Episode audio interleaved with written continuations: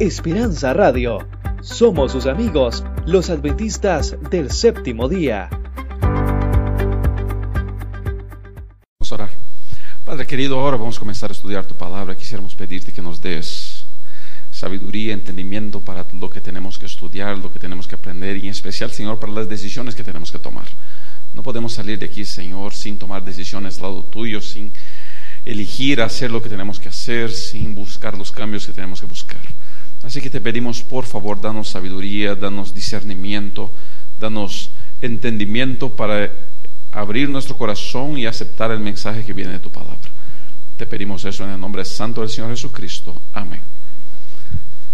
Si gusta, abra su Biblia en el mismo texto que usamos ayer, es lo que vamos a seguir estudiando esta tarde. Estoy seguro que tenemos mucho que entender de ese tema.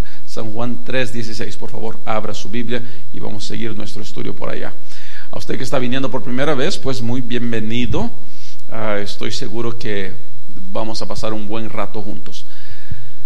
Mientras usted va buscando y solamente para que se pueda aclimatar otra vez, estamos estudiando el, lo que, el texto bíblico que es conocido como el centro del Evangelio, el centro de la Biblia, el texto bíblico más, más predicado, más estudiado, más hablado en la historia del cristianismo, que es Juan 3:16. Ese texto se dedica a romper algunos conceptos y nos ayuda a entender un poquito mejor de por qué estamos aquí adentro de esta iglesia, por qué nos reunimos como iglesia. Entonces ayer hablamos sobre cómo Jesucristo cuando hablaba con Nicodemo, es, ese texto es parte de una charla entre Jesucristo y Nicodemos. Mientras ellos hablaban el Señor Jesucristo, pues rompe algunos conceptos que estaban arraigados en la cabeza de Nicodemo, como por ejemplo el amor de Dios. el hebreo creía que Dios amaba solamente al hebreo.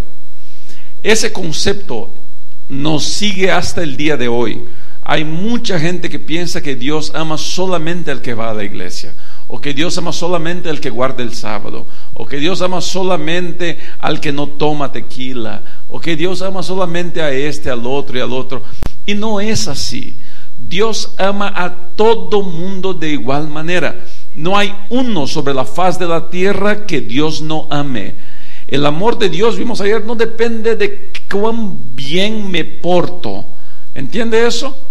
Algunas personas pasan su vida cuidando, vigilando, a ver, no puedo hacer eso, no puedo hacer el otro, no puedo ir por aquí, no puedo ir por allá. ¿Por qué?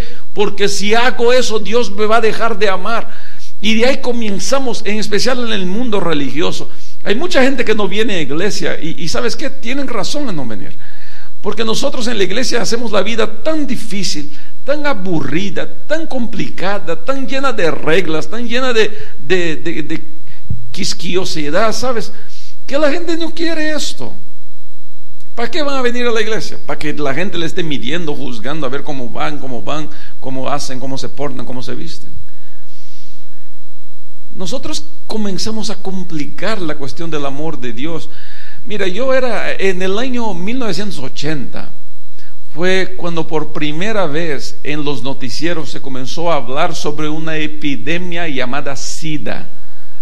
1980, estamos hablando de treinta y tantos, treinta y seis años atrás. ¿Está bien?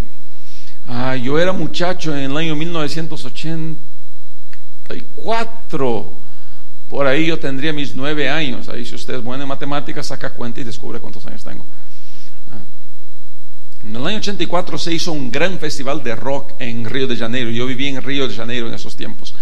Y, se hizo toda una ciudad, fueron una semana de shows casi ininterruptos. A ese festival se, se le llamó Rocking Rio, que fue una de las cosas más grandes que se hizo en el mundo de la música rock. Y varios artistas de varios lugares del mundo llegaron a tocar ahí. Y me acuerdo bien, por ejemplo, que llegaron los británicos de Queen. Y, y a lo poco, al poco rato comenzamos a escuchar en los noticieros que el vocalista de ese grupo estaba muy enfermo de una enfermedad que poca gente conocía y acabó falleciendo, víctima de toda esa complicación que la SIDA trae sobre, la, sobre el cuerpo de uno. Y eso todo era muy mucha novedad para nosotros, ¿no es cierto? Entonces, Yo me acuerdo bien ahí por el fin de los años 80, un día en la iglesia escuchando a un pastor, que yo no creo que lo hace por maldad, lo creo que hace por falta de comprensión, de falta de entendimiento, predicando diciendo que Dios estaba castigando a la humanidad con la sida. Dios no es así. Dios es amor. Su esencia es amor. Cuando cayeron las torres gemelas, ¿cuántos pastores se apuraron a la estupidez de decir que Dios estaba castigando a Estados Unidos?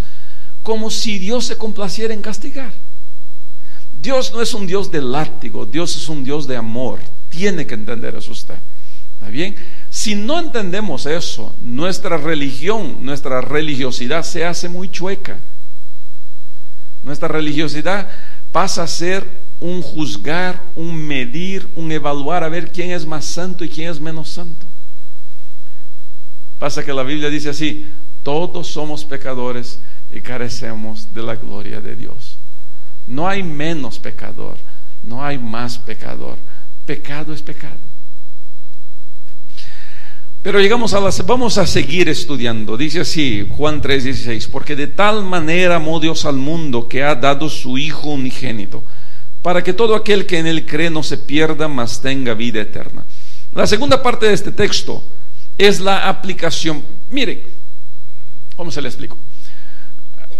Dios me ha dado a hablar tres idiomas, pero toda mi educación formal es en portugués. Ahora estoy comenzando mi maestría en inglés pero mi educación formal es, el, portugués. Así que yo no tengo, yo no tengo ninguna educación formal en español. Yo nunca he ido en, a la escuela, aunque leo mucho en español, nunca he ido a la escuela en español. Pero algunas reglas, por ser un idioma latino, algunas reglas del portugués se aplican bien al español. Por ejemplo, la definición de verbo. Amor es un verbo. ¿Qué quiere decir un verbo? Un verbo denota acción. Todo verbo, todo verbo es una acción que alguien o algo va a hacer. No hay, no hay verbo parado, no hay verbo estático. ¿Entienden eso? Entonces cuando en la Biblia decimos Dios es amor, amar es un verbo que denota qué? Acción.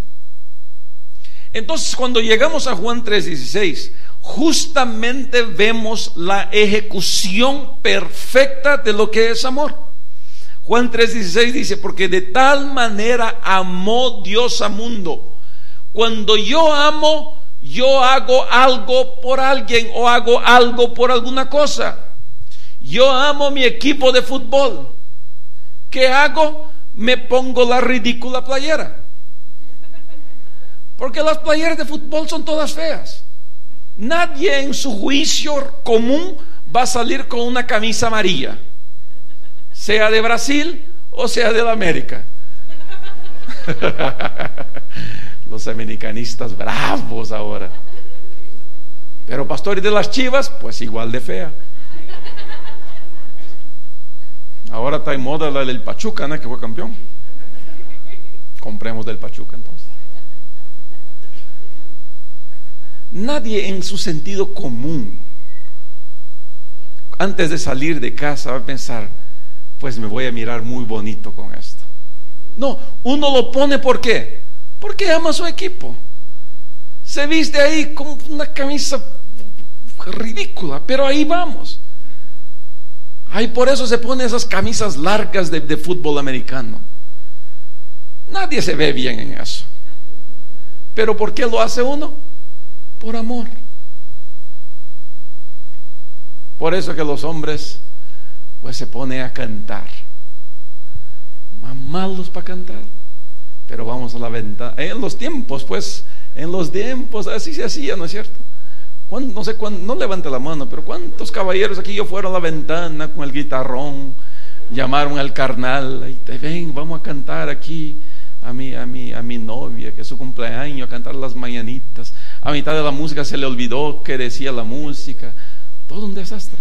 No sé qué hizo usted por amor ya. Yo andaba enamorado de mi esposa. Llevamos ya 17 años casados. Cuando nos casamos mi esposa tenía 18 años. Yo tenía 23 años.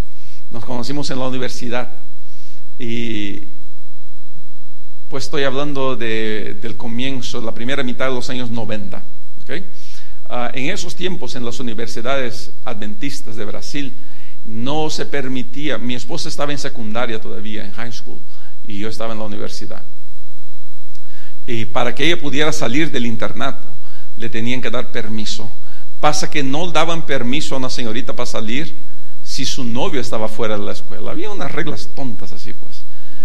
Entonces, un día mi esposa se fue a la ciudad con sus amigas y yo pensando, pues tengo que inventarme una manera de encontrarme con ella afuera, pero yo sabía que no me iban a dejar a salir. Entonces, pues comencé a inventar y pensar y ya sé qué voy a hacer. Pues porque cuando uno está enamorado hace todo tipo de tontería, ¿no es cierto? Todo tipo se inventa las locuras. Va a sentar a mirar película con la suegra. Pues ¿por qué hace eso? Porque está enamorado. Se pone más bruto uno, pero ahí va.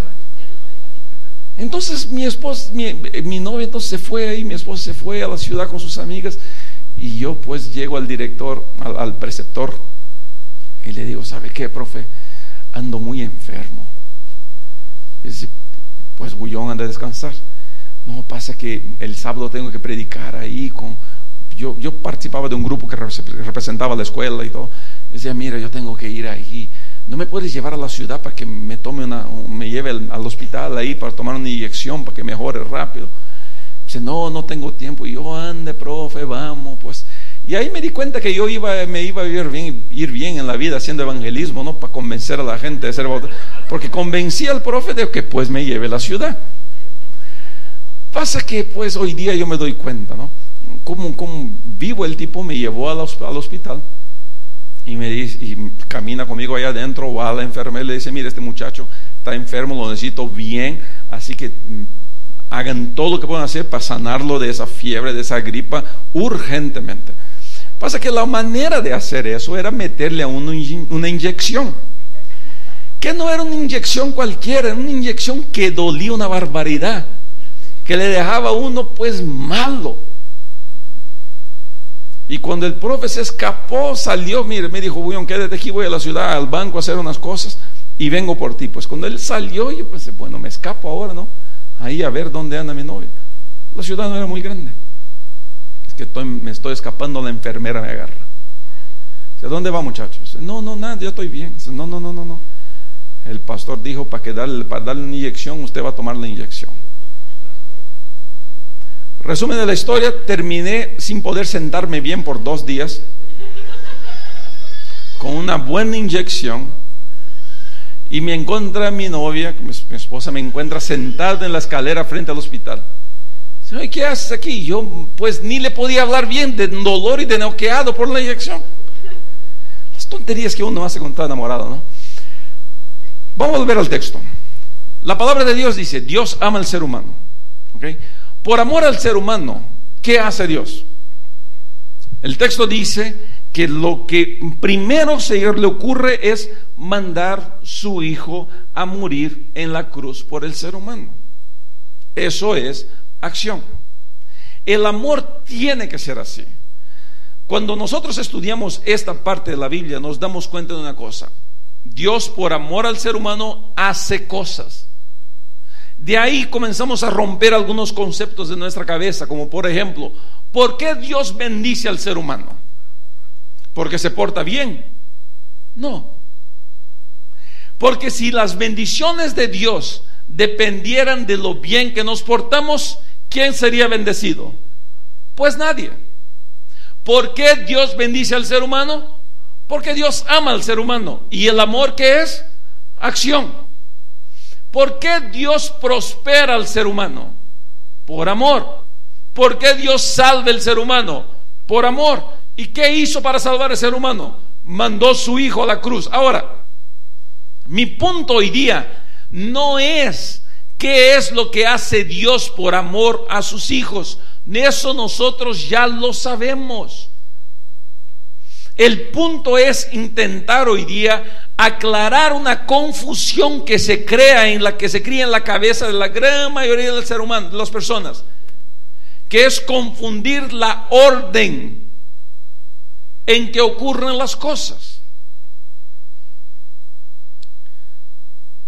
Cuando yo soy impactado por el amor de Dios, cuando yo siento el amor de Dios en mi vida, es natural mi respuesta a ese amor a través de acciones. Y querido, eso tiene que estar claro para nosotros, porque si eso no lo entendemos y no, no queda claro en nuestra mente, fácilmente podemos ir por el camino del legalismo. ¿Qué es el legalismo? Para el que nunca escuchó ese término. Legalismo es el intento de conseguir salvación por cosas que yo hago o dejo de hacer. Y es ahí donde mucho de la religiosidad se pierde. La gran mayoría de las personas en la iglesia vive una vida pensando en lo que voy a hacer para conseguir o la salvación o el amor de Dios. Pasa que tanto la salvación como el amor de Dios, tú ya lo tienes. Pastor, yo nunca vine a una iglesia. No importa. El amor de Dios es así de asustador. Pastor, yo nunca he escuchado hablar de salvación, de Biblia y de amor. No importa. Dios te ama de la misma manera. La salvación está a tu alcance de la misma manera. Las bendiciones de Dios van a ser sobre ti. Querido, para de imaginar que para conseguirte o la salvación o las bendiciones o el amor de Dios, tú tienes que hacer algo. Saca eso de tu cabeza. Yo no vengo a la iglesia para agradar a Dios. ¿Entiende eso? Yo no doy diezmos y ofrendas para agradar a Dios. Yo no dejo de tomar o emborracharme para agradar a Dios. Yo no dejo de bailar o de hacer eso, el otro, para agradar a Dios. Yo agrado a Dios por el simple hecho de que yo existo. Dios me ama por el simple hecho de que me ha creado. Yo no tengo que hacer nada para cambiar eso. Y más, yo no puedo hacer nada para cambiar eso. Pórtate mal lo que quieras y Dios te ama. Pórtate bien como quieras y Dios te ama. Es la, la religiosidad que distorsiona eso. El religioso piensa, pues yo vengo a la iglesia, yo me porto bien, yo leo la Biblia, yo no yo pago mis impuestos, yo hago todo bien, yo merezco. No, no mereces. No mereces. Nuestra cabeza funciona de manera bien rara. Pensamos, pues este es criminal, este es ladrón, es narco, es terrorista, es esto, es el otro, le pegaron un balazo, pues se lo merece. ¿Se da cuenta uno? Así funciona nuestra cabeza. Bíblicamente, ese pensamiento no está bien. Pastor, pero es injusto. Porque uno se porta bien, el otro se porta mal. Lo justo es que, que él se porta mal, sufra y que él se porte bien, tenga, tenga buenas cosas. El problema es que ese portarse bien nunca es suficiente. ¿Entiende eso? Que tú vayas a la iglesia, pues está bien. Pero el amor de Dios no depende de eso. Mi punto es, no esperes hacer, no hagas, perdón, no hagas cosas esperando ganarte el favor de Dios. Si haces cosas esperando ganar el amor de Dios, tu vida cristiana va a ser frustrada. Es por eso que mucha gente se desanima de la iglesia porque dice, pero pastor, yo voy, yo hago, yo canto, yo predico, yo salto, yo grito, yo hago, y mi vecino que toma todos los días, se despierta de tan borracho, ya se despierta bailando la Macarena, él tiene auto nuevo. Y yo pues, para que prenda mi auto, tengo que orar cinco veces. No es justo. querido, no se trata de justicia. Nuestra justicia, dice la palabra de Dios, son trapos de inmundicia. Es algo asqueroso. Porque nuestra justicia está comúnmente basada en lo que es mejor para mí. Está enfocada en mi interés personal. La justicia de Dios está basada en lo que es bueno para todos. Por eso Dios ama a todos. Ahora, cuando yo soy impactado por el amor de Dios, cuando yo reconozco que Dios me ama, cuando yo acepto que Dios me ama, y yo comienzo a sentir en mi corazón que yo amo a Dios, yo necesariamente tengo que entrar en acción, porque amor es acción. De ahí viene mi dificultad en entender la vida religiosa de algunos. ¿Por qué? Uno se convierte, porque nosotros religiosos tenemos nuestro propio vocabulario. se convirtió a la iglesia fue bautizado y todo el mundo feliz. Viene la iglesia. Ahí viene la junta de nombramientos. ¿Cómo se llama usted, hermana? Delia. Delia está bautizada. Todo el mundo feliz por Delia. Entonces, pues, vamos a la junta de nombramientos y hay que nombrar, pues, para diaconisa. ¿Por qué no ponemos la hermana Delia? No. que está recién bautizada. Hay que madurar. Hay incluso nos gustan unas palabritas bíblicas. Ya les dije del truco de hablar difícil. Hay una expresión que Pablo usa mucho, que es la expresión neófito. Yo tenía, me acuerdo, mis primeras juntas de que yo comencé a ser pastor con 22 años. Tenía 10 iglesias que cuidar. Tenía ancianos de iglesia que de ancianos llevaban 40 años. Y aprendí un secreto, pues aprendí, no, mi padre me hizo aprender, ¿no? mi padre es pastor también. Y todas las vacaciones decía, a ver hijo, a memorizar el manual de la iglesia. Yo decía, pues no moleste, viejo, está loco. Dice, no, no, no, a memorizar el manual de la iglesia. Y me hacía la vida imposible mi padre. Y pues de tanto que me molestaba, pues me ponía a estudiar el manual de la iglesia y lo memoricé. Tenía el manual de, iglesia de memoria, pues. Me acuerdo de una primera junta que tuve, un anciano, pues pastor, los pastores entienden bien cómo funciona eso. El anciano ese, 40 años de anciano, una panza de 12 meses de embarazo. Me mire y me dice, pastor, usted es muy jovencito, está equivocado en lo que está haciendo. Pero es porque es joven, pastor. Yo digo, hermano, ah, pues por joven que sea, yo sé que no estoy equivocado. no, pastor, usted está equivocado y le recomiendo que no me discuta. Hermano, el pastor soy yo y yo sé que estoy bien.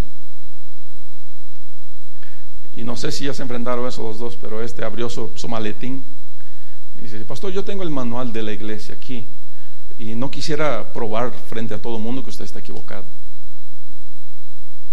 Y de ahí pues yo di gracias a Dios por el viejo molestón que tengo en la casa.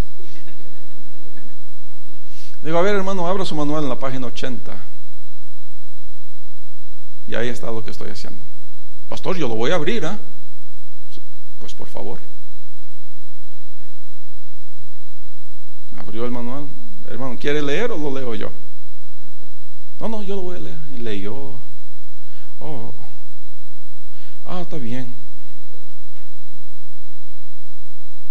En esa junta yo me acuerdo que queríamos nombrar una persona para trabajar en la iglesia. Y eh, los hermanos decían, pastor, ese está muy nuevo, está recién bautizado, no deberíamos nombrarlo para nada. Pero cuando yo soy impactado por el amor de Dios, si yo no hago nada, mi vida religiosa se vuelve un fanatismo. Porque hay mucho religioso fanático.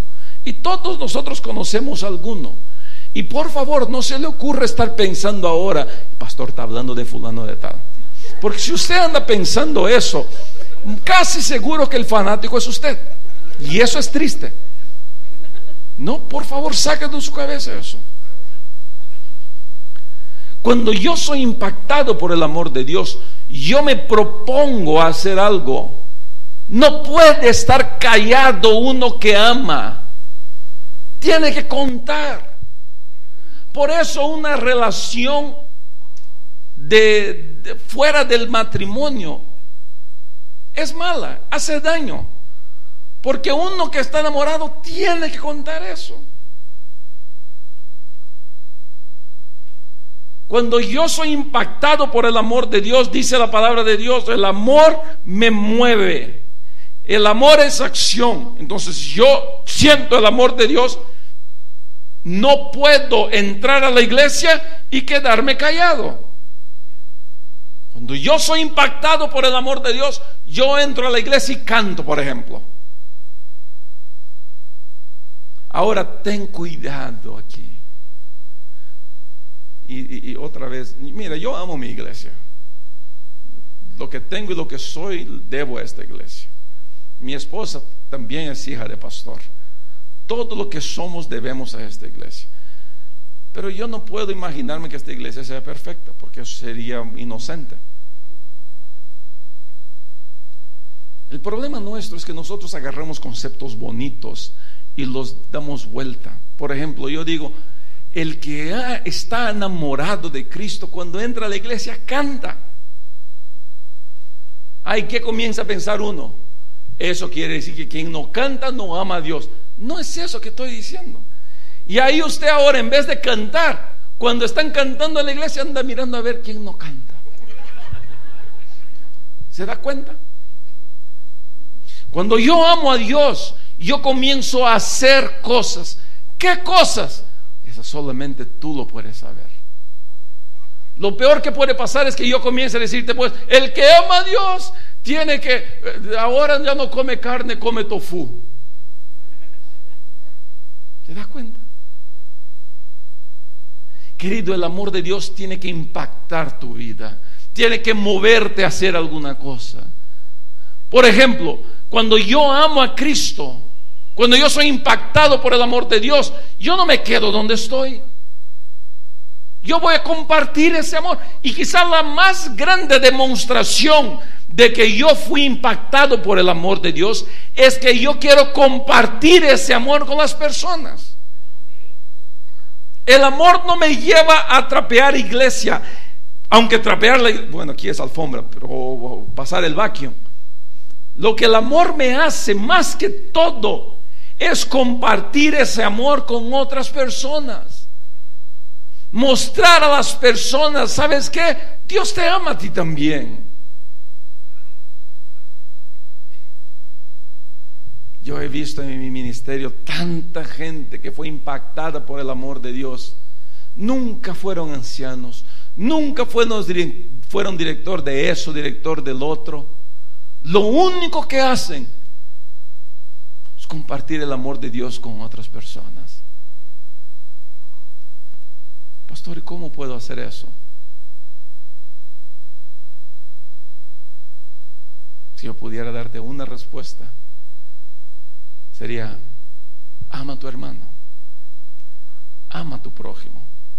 La esencia del cristianismo es el amor al prójimo. Es si alguien está hambriento, darle comida. Si alguien está triste, darle un abrazo.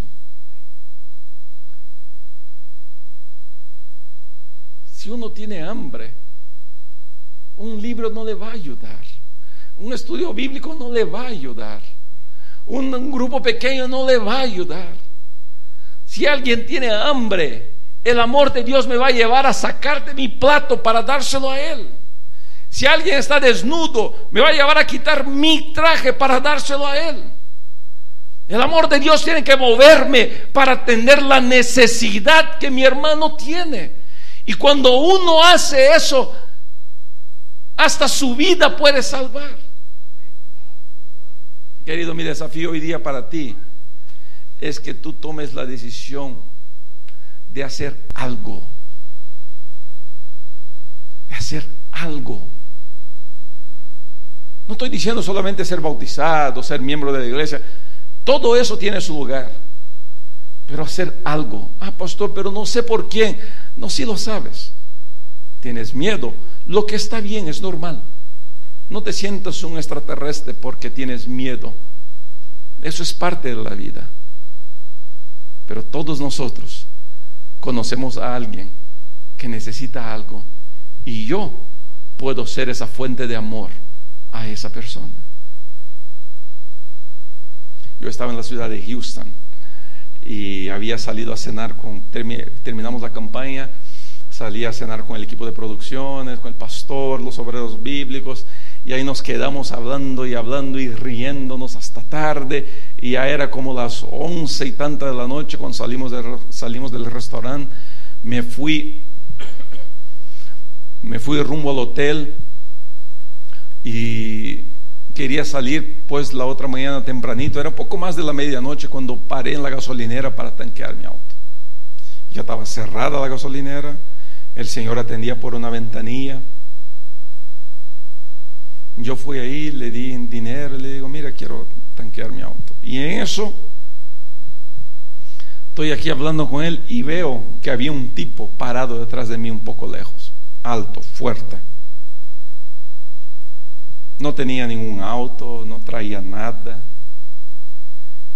Y en mi corazón pensé, pues, ahora sí estoy en problemas. Porque no era un barrio de los mejores. Y yo sentí en mi corazón, pues, este me va a robar. Y no hay nada que yo pueda hacer. El muchacho de la ventanilla me dice, usted quiere que llame a la policía. Y ahí va la lucha, ¿no? De juzgar a uno, de condenar a uno sin nunca haber hablado con él. Yo le digo, no, está bien, solamente ponga ahí y vamos a ver. Y me fui. Y cuando paso por el Señor, él me dice, hey, ¿no me puedes dar un poco de dinero?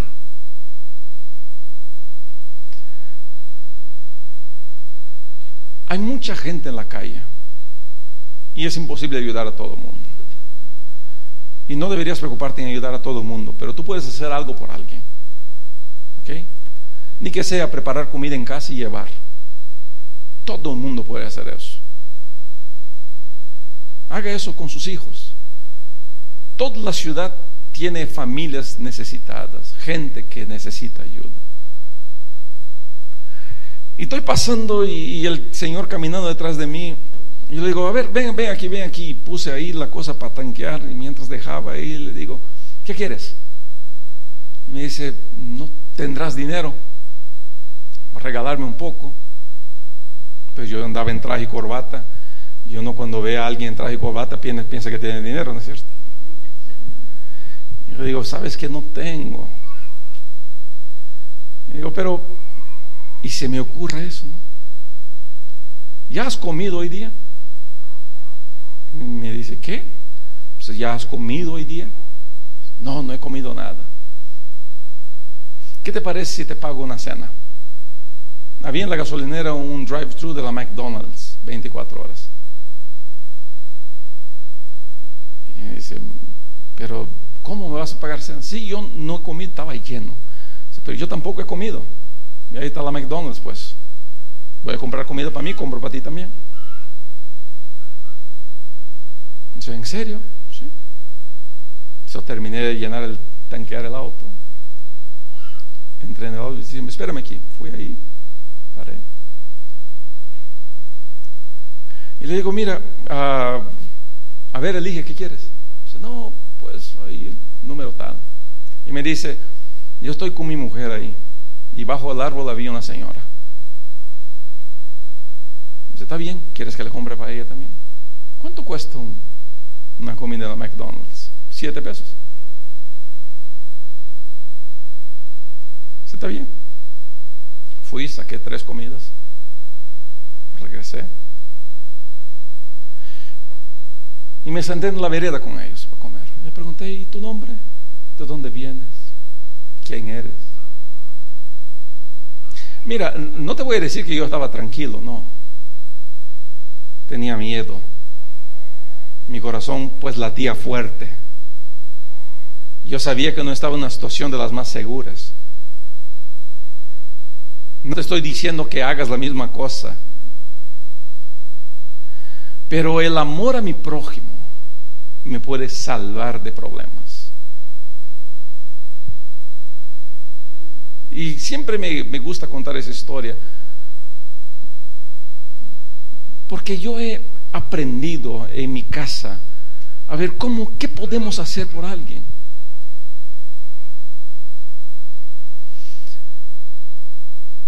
De repente llegó la policía. El Señor había llamado a la policía. Y el policía se me acerca y dice, Señor, ¿usted está bien? Yo le digo, sí, sí, estoy bien. Señor, en serio, ¿está todo bien? ¿Necesita ayuda? No, estoy bien. Dice, Señor, le voy a pedir por favor, acérquese a mí aquí. Ok. Ah, un consejo, nunca esté peleándose con la policía, ¿ok? No vale la pena. Por veces ellos son rudos, pero intenta imaginar el trabajo y el tipo de gente que ellos tienen que enfrentar. Así que por rudo que él sea, si usted le ofrece una bonita sonrisa, la cosa va a mejorar.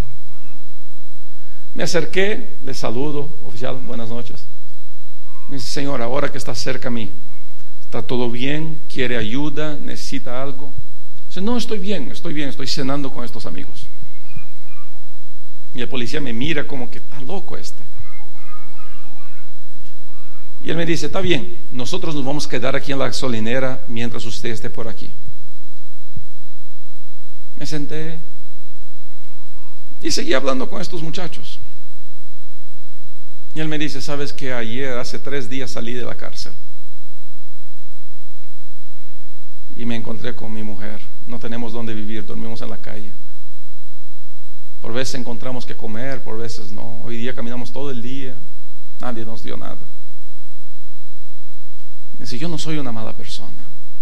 Yo he cometido errores, me decía. Pero yo no soy una mala persona. Quiero mejorar, pero ¿quién le da atención a alguien como yo? Terminamos de comer. Me levanté, le saludé. Le digo, mira, te voy a dar una tarjetita aquí. Busca esta iglesia creo que te pueden ayudar. Mañana por la mañana hay reunión ahí. Pues siempre por la mañana de domingo hay reunión de conquistadores. Y él me dice, ¿quién es usted? ¿Qué hace usted? Y yo digo, pues yo soy un pastor. Estoy terminando aquí una serie de reuniones, ya me voy a mi casa. El tipo era bastante más alto, más fuerte. Y me mira y me dice, ¿usted es pastor? Y comienza a llorar el pobre.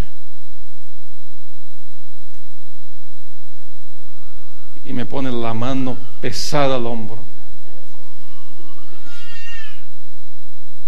Me dice, pastor, yo le he prometido a mi mujer que nunca más le haría daño a nadie. Pero hoy día andaba desesperado. Y le dije, mira, aléjate de mí porque a ese de corbata y de traje lo voy a robar. Comenzó a llorar diciendo, casi Dios mío, robé a un pastor. Lo abracé ahí a él, a su esposa.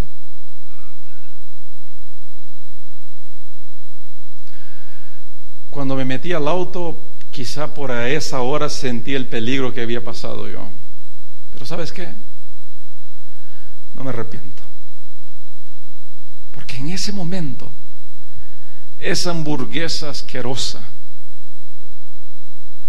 fue un poco del beso de Dios en la vida de una persona. Cuando Dios impacta tu vida con su amor, tu deber, más que cualquier cosa, es impactar la vida de alguien con ese amor. Y yo te desafío en el nombre santo del Señor Jesucristo a que hagas algo por alguien. Estoy seguro que lo puedes hacer. Lo único que tienes que hacer es decir, Señor, muéstrame a quién puedo bendecir, a quién puedo ayudar. Quizá usted no necesite llevar comida a alguien en la calle. Quizá usted pueda, en vez de dar comida a alguien, usted pueda dar perdón a alguien. Quizá usted pueda llamar a esa persona que pues lo lastimó a usted. Y que hasta hoy día llora porque usted nunca tuvo el valor de decir, ¿sabes qué? Yo te perdono. El amor de Dios tiene que ponernos en acción. Yo te invito en el nombre santo del Señor Jesucristo que hoy días, que hoy días aceptes eso. ¿Cuántos esta noche queremos terminar diciendo, Señor, yo voy a hacer algo porque tú me amas y porque yo te amo? ¿Quiere levantar su mano prometiendo eso al Señor? Padre querido, levantamos nuestras manos. Te decimos con nuestro corazón abierto que queremos hacer tu voluntad. Ayúdanos a amar a nuestro semejante. Ayúdanos a amar e impactar la vida de nuestro prójimo. Que sea con un abrazo, con un yo te perdono o con un platillo de comida.